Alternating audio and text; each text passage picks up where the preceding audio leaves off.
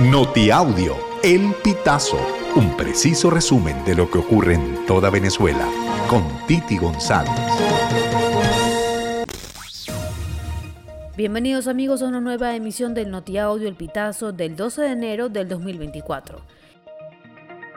Escuelas, hospitales, clínicas y ambulatorios en Maracaibo comenzaron a exigir desde el martes 9 de enero el uso de tapabocas en sus instalaciones para prevenir el contagio del COVID-19. Representantes de al menos una docena de planteles privados coincidieron en que los colegios exigieron a los alumnos que a partir del 16 de enero deben asistir a clases con sus tapabocas y tomar las otras medidas de bioseguridad como el lavado de manos y el uso de alcohol.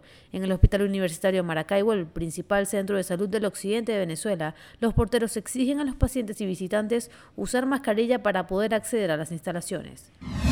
Una falla eléctrica en la sede del Tribunal Supremo de Justicia en Caracas impidió por cuarta vez que la defensa de la candidata presidencial unitaria de la oposición, María Corina Machado, tuviera acceso al expediente sobre su caso que está en poder de la sala político-administrativa.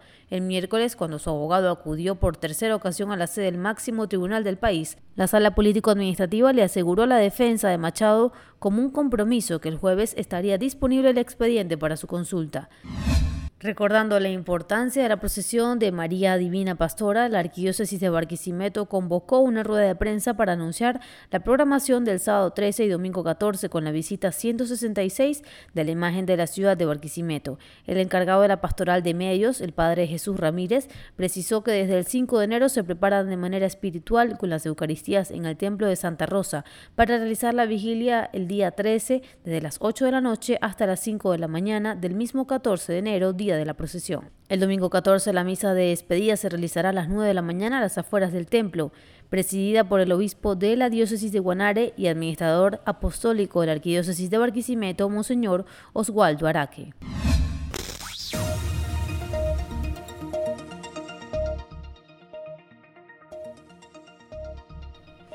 Amigos, así finalizamos. Si quieres conocer más informaciones, ingresa a elpitazo.net.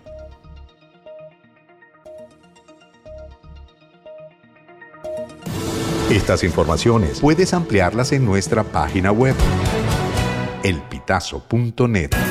También recibimos tus denuncias vía SMS o WhatsApp a través del 0414-230-2934.